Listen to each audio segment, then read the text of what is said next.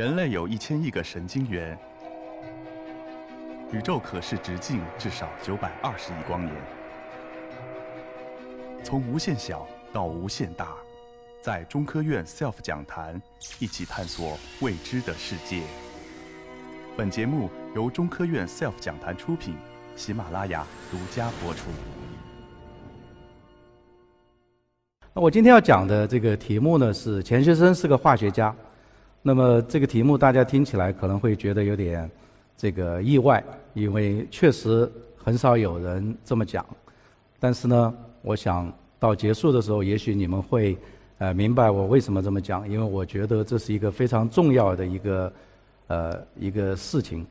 那么它关系到我们对基础科学它们之间的关系的认识，现代科学和现代的高技术之间的关系，以及我们中国未来发展的一些事情。当然，这是我个人的观点。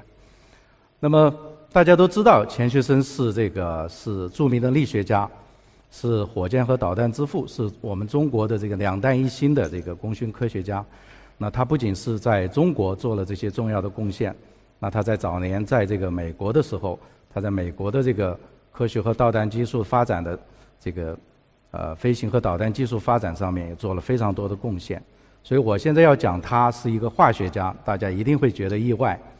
但是呢，大家也不应该觉得有那么意外，因为我是一个化学家。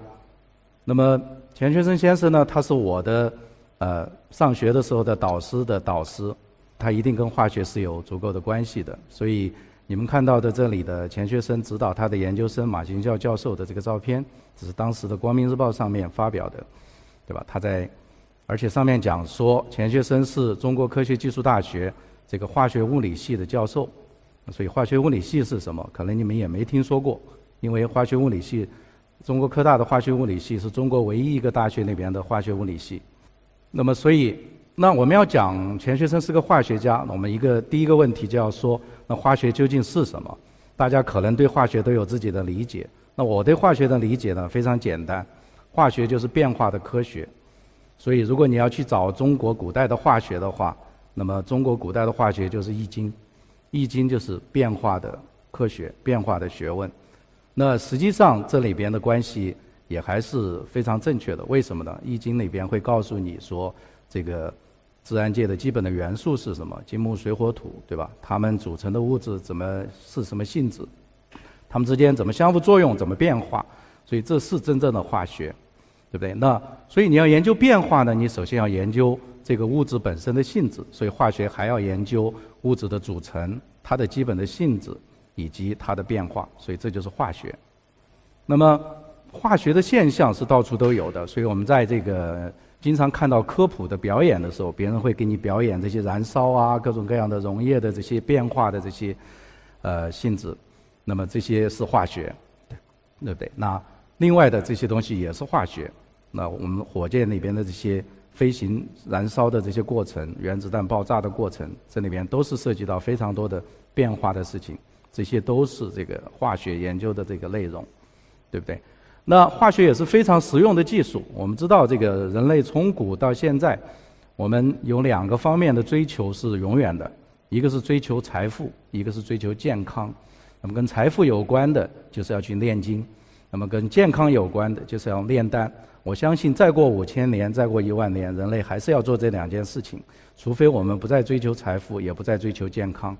所以，我们现代的炼金术，比如说像芯片的制造，比如说我们现在的这个药物的这个呃发现和这个呃和这个呃生产，这些东西都是跟这个化学有关的非常重要的应用。而且，你要想去赚钱的话，那你就要去做这些事情，你要做炼炼金术或者是炼丹术，从古到今都是一样的。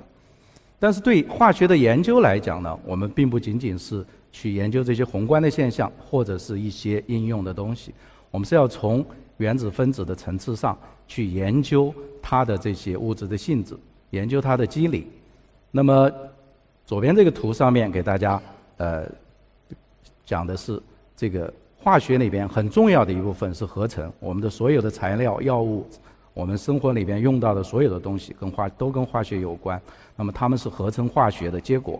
那我们要理解合成化学的过程，控制它的过程，呃，我们要这个控制我们合成的东西的性质，那我们需要对化学的结构的了解，需要对化学反应的这个程度的了解和化学反应的过程的了解，而它的基本的理论在二十世纪量子力学、统计力学和现代的实验方法法发展起来之后，化学成为了一个非常广泛的、复杂的，既有实用的东西，也是非常复杂的技术和这个理论的一一门学科。那如果我们要理解说化学家都在干什么，现在的化学家，那么他们真正在做的化学的研究，实际上可以用三个 M 来表示。第一个 M 是 make，是合成制造；那么第二个是 measure，是要做精确的测量。前面的呃一些老师讲到的报告里面做的很多的这些测量，光谱的测量啊，这些也都是每天化学家在做的事情。像我自己就是一个光谱学家，所以我是在研究界面的这些分子的结构、动力学的，用光谱来做。那么第三个事情是要做 model，要去计算，用理论来描述这个化学的现象，要计算我们化学物质的性质，要计算这个化学的过程。所以这三个 M 你要是理解了之后，你就知道说化学家在干什么事情。不仅仅是像以前我们通常理解的一样，化学家都是在做一些瓶瓶罐罐的东西，把一些溶液、把一些气体给混合起来，对吧？那是呃最基本的化学。那现在的化学远远超出这些。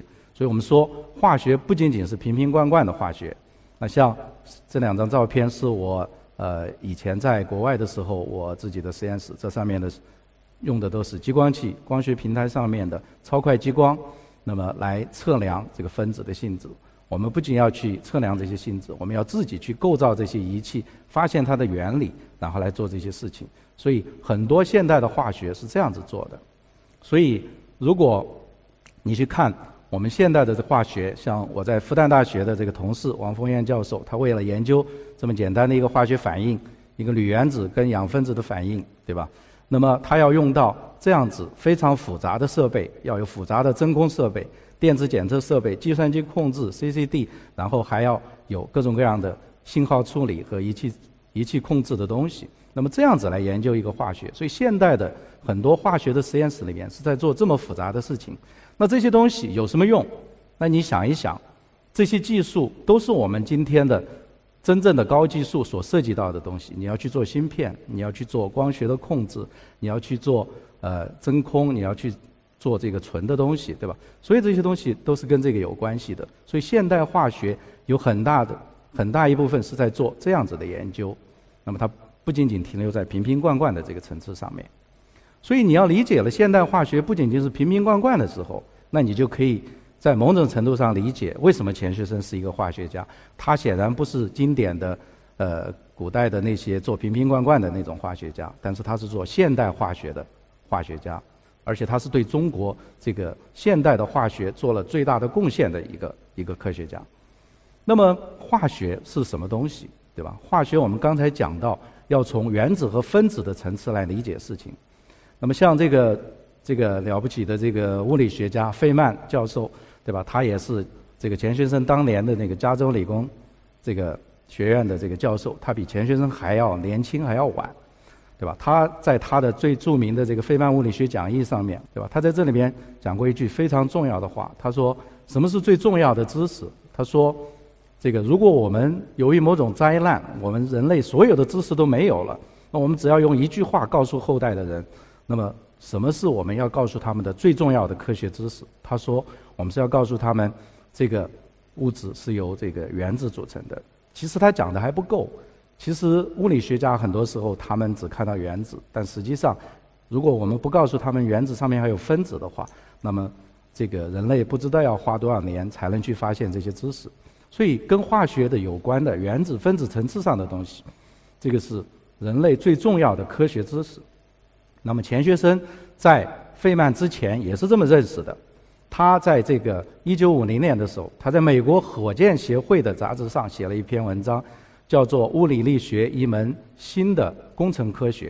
他在这里边的文章的第一句话就说：“物质是由原子分子组成的，所以要解决现代工程科学的问题，必须要从原子和分子着手。”这是他在当时提出来物理力学这门学科的这个出发点。这个跟费曼是一样的，他们抓住了世界上最重要的科学的问题。那么为什么呢？因为传统的工程很多都是宏观的，但是现代的很多工程的问题比如说，你要在高速的飞行，你要有火箭的这个燃烧，你要有各种各样这些东西。那么在这种情况下，你的气体都会电离。你不如果不练研究这些东西的话，你对火箭的飞行是没有办法控制的。所以钱学森从这个角度认识到，现代的很多工程的问题不能够用简单的方法去，呃，通过做小规模的实验再去放大。你必须要从原子分子的原理去了解这个物质的性质，它们怎么变化，然后来研究这件事情，他才提出这个学科，对不对？所以这是非常非常重要的这个概念。那更有意思的一件事情是，他在这篇文章里边，他引用的很多的文献，都是从这个《化学物理学报》这个《Journal of Chemical Physics》上面来的。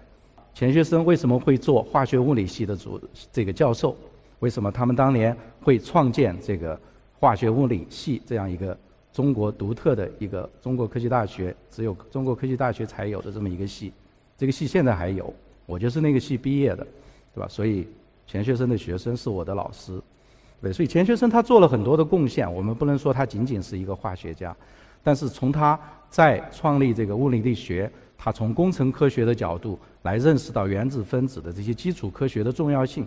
然后建立了这样一个学科，在中国，从这个角度上来讲，那么他是一个化学家。中国科大化学物理系是钱学森和郭永怀他们创办的，那这是非常有意思的事情，因为钱学森是一个力学家，郭永怀也是一个力学家。郭永怀也是他在加州理工的这个同学，他的师弟，然后后来是康奈尔大学的这航空工程系的教授，后来五六年回国以后，是中国科学院力学所的副所长。所以，中国科大的一个化学物理系是一个非常有趣的系，对吧？那郭永怀先生，我们也知道，在新闻里面都会看到他，他是我们系的第一任的系主任，对吧？他是两弹一星里边真正对两弹一星都有实实在在的重要贡献的人。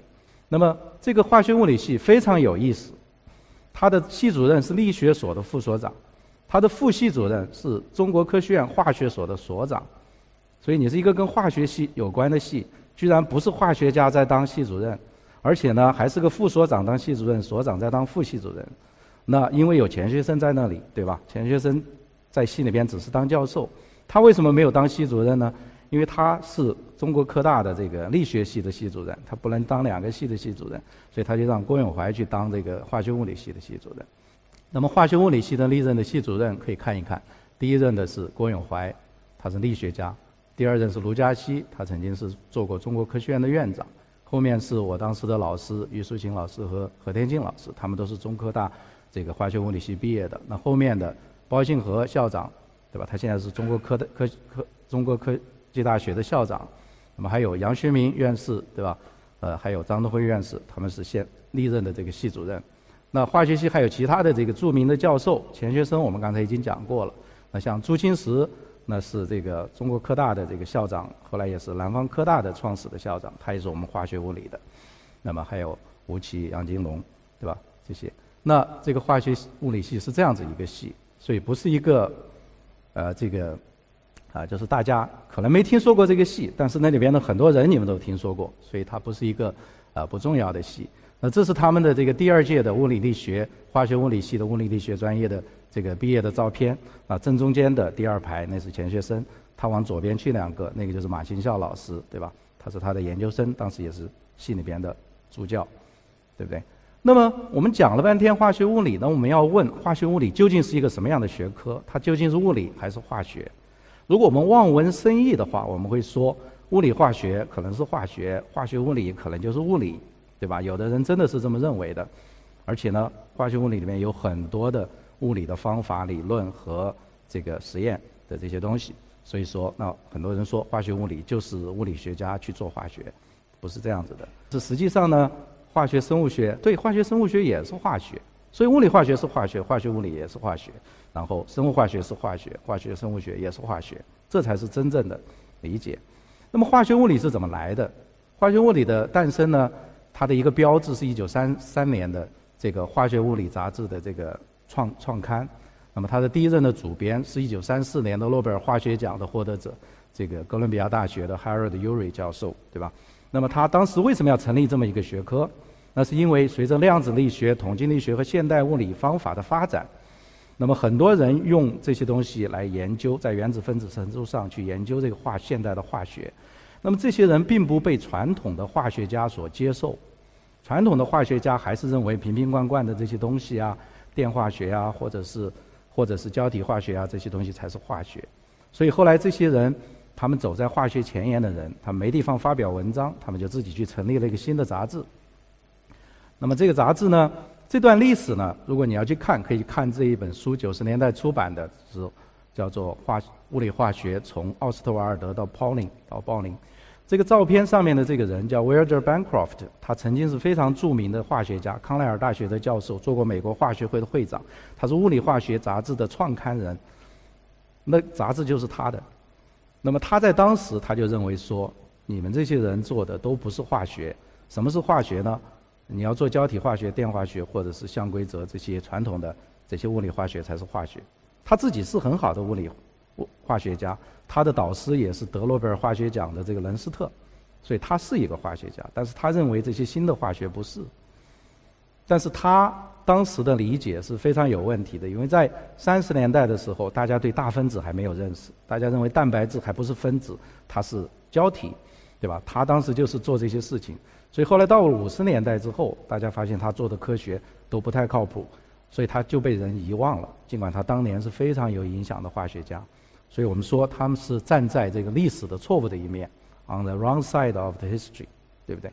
那么实际上，我们想一想这件事情，我们也应该感觉恐惧的一件事情是，我们中国现在的很多人，即使是做化学的人，他们还是认为那才是真正的化学。他们很多时候，有的人会认为我做的这种不三不四的不是真正的化学，对吧？但什么是真正的化学？那么你看看这张照片上的这七个人，对不对？这七个人都是有史以来最伟大的化学家，二十世纪，对不对？这里边有五个诺贝尔奖获得者，有两个是超过诺贝尔奖获得者的，像路易斯，我们在中学课本上就学过他的很多概念，路易斯电子式、路易斯酸、路易斯碱，各种各样的光化学的概念，连我们的光子这个词儿。这个英文的 photon 光子这个词儿都是路易斯发明的，不是什么别的物理学家发明的，对吧？Langmuir 是发明这个 plasma 这个词儿的人，他是一个地地道道的化学家。这个化学物理杂志创刊号里边一共有十六篇文章，这七个人都在里边发表文章。为什么？因为他们在传统的化学杂志上，人家不让他们发表，对吧？所以人家说你们不是真正的物理学化学家。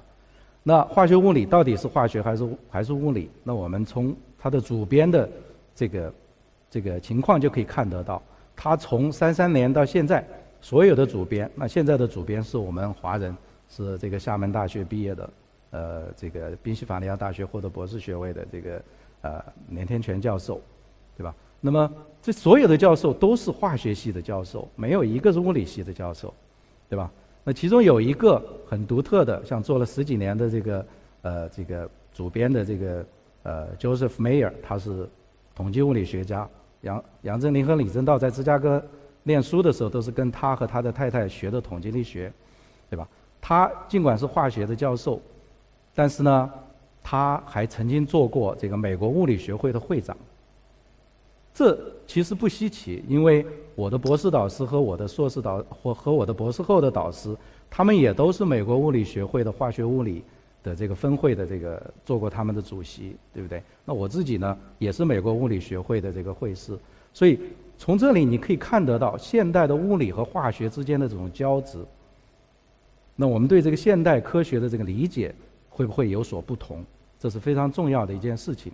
那 Joseph Mayer 实际上，呃，如果我上往上数的话，他他是我的导师的博士后导师的博士导师，所以，我所以我们的这个科学的传承是这样子的。其实可以回头去看，这个 MIT 这个二十世纪最伟大的一个这个物理学家，这个 John Slater，对不对？他是在量子力学里边做了很重要的贡献的，而且在 MIT 的物理系，他主持了好几十年的工作。那么他在一九三九年，他写过一本书，叫做《化学物理引论》。那么他在他的引论的序言的第一句话就是讲，物理学和化学的分离是很不幸的。他说，在十九世纪的时候，化学和物理学有比较明显的区分。他说，进入二十世纪，有了量子力学，有了统计力学和现代物理的方法之后，他说，所有的这个这个物理和化学的界限已经没有了。所以，这是在三十年代这个国际上就可以认识到的事情。但是我们到今天，我们在公众和一般人的思想里边，对化学和物理的认识，还是认为他们是分得很开的，对不对？所以大家以为我是在这里来替化学讲话的，实际上我是在替现代的科学讲话。现代的科学是物质科学和这个生命科学都是。在基础的部分是融合在一起的，他们都以量子力学、统计力学这些为基础，以实验方法为基础，所以这才是我们今天真正应该认识的科学。那我们在这个中国科大的化学物理系研究的主要的方向，这些都是现代化学和物理化学的主流的方向。那么这些方向呢，在我们中国的绝大多数的化学系里边是非常的薄弱的。我们前面讲到的三个 M。那么第一个 M 在我们的中国的化学系和材料系里边是比较多的，第二后两个 M 就是测量和理论是我们非常非常薄弱的。那这些东西它存在着一个问题，就说我们的化学系和国外的化学系如此的不同，那么它有什么后果？它对我们国家的科学的发展、我们的技术高技术的发展有什么影响？所以后面再花几分钟来讲讲这件事情。那么我们今天经常讲到一些卡脖子的问题。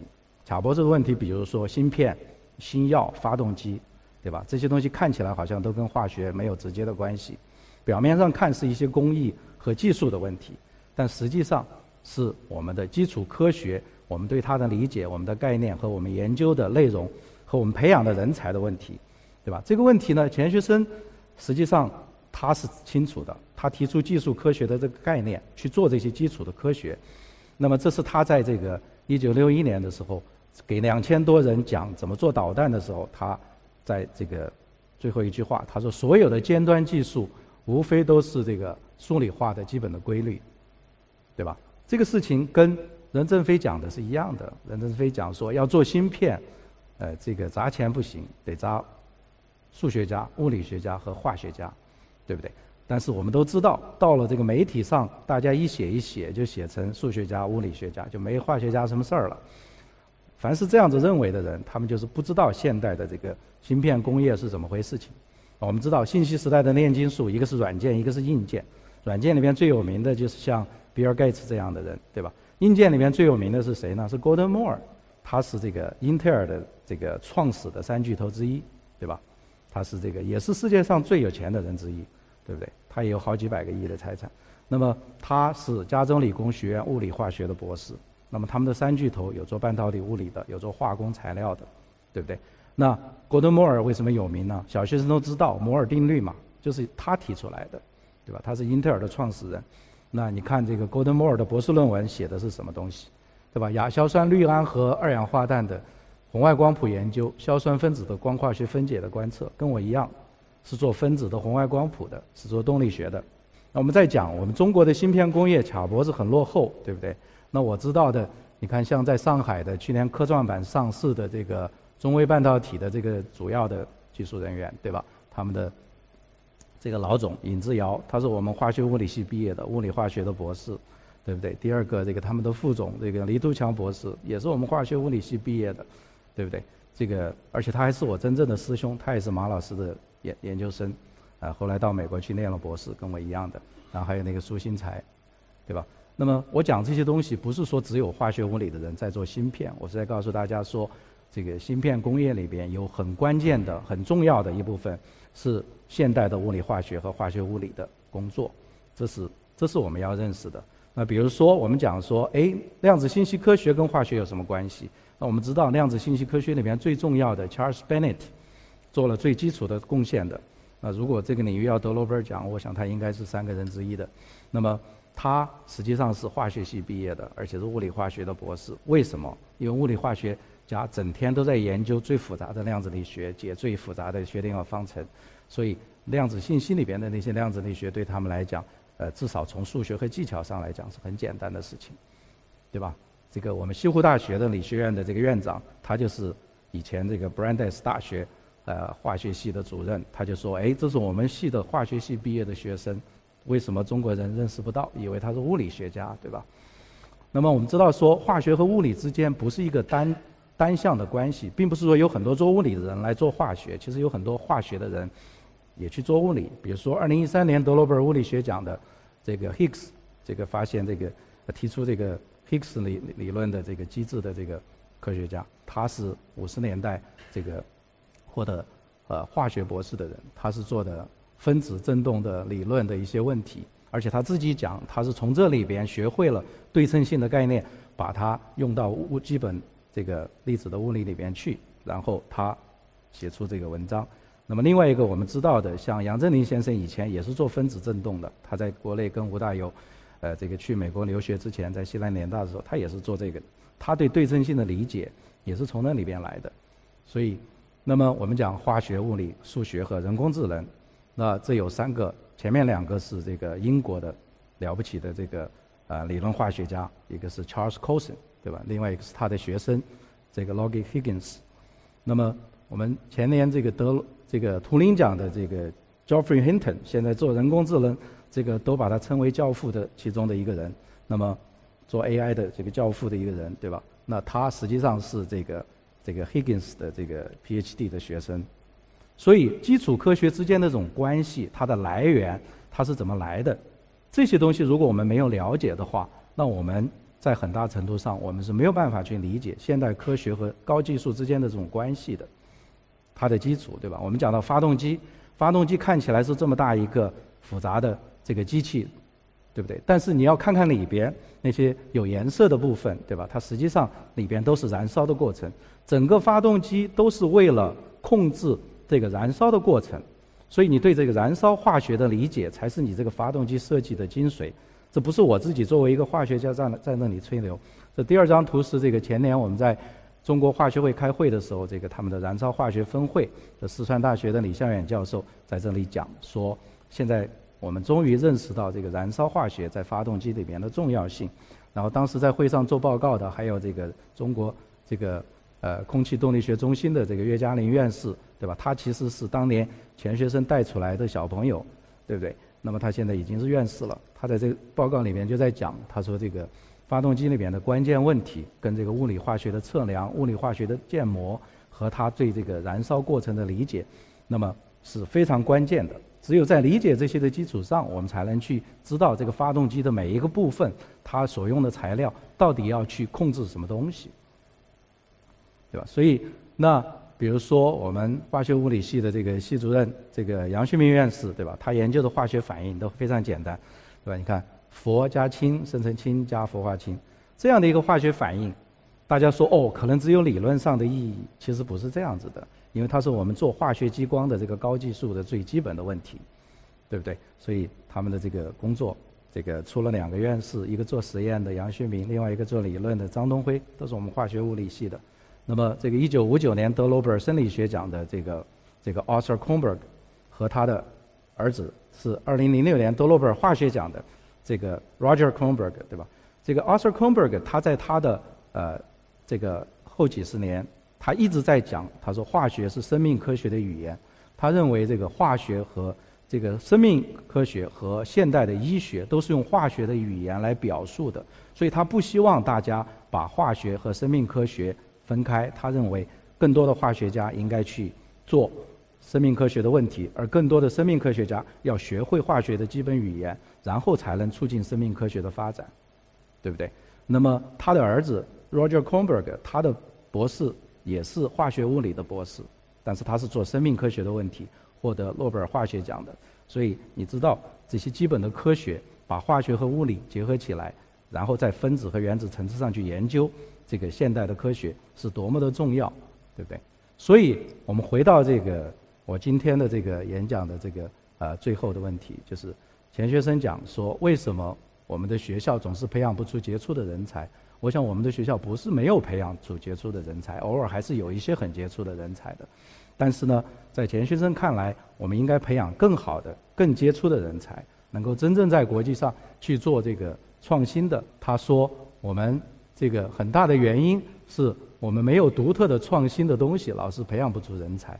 那么我认为，这个当我们认识到钱学森是一个化学家，而且对中国现代的这个化学有重要的贡献，他建立了这么一个系，培养了这么多的人才，而且我们今天在中国的化学系和在国外的化学系，如果你看到一个中国人，然后是做现代的物理化学和化学物理做得不错的，那基本上有一半的这个可能性，你问他，他可能是中国科大化学物理系毕业的，或者是在那里上过研究生的。所以我认为这件事情非常非常的重要，而且这关系到我们对基础科学的认识、对现代高科技的认识，以及我们中国的未来。谢谢大家。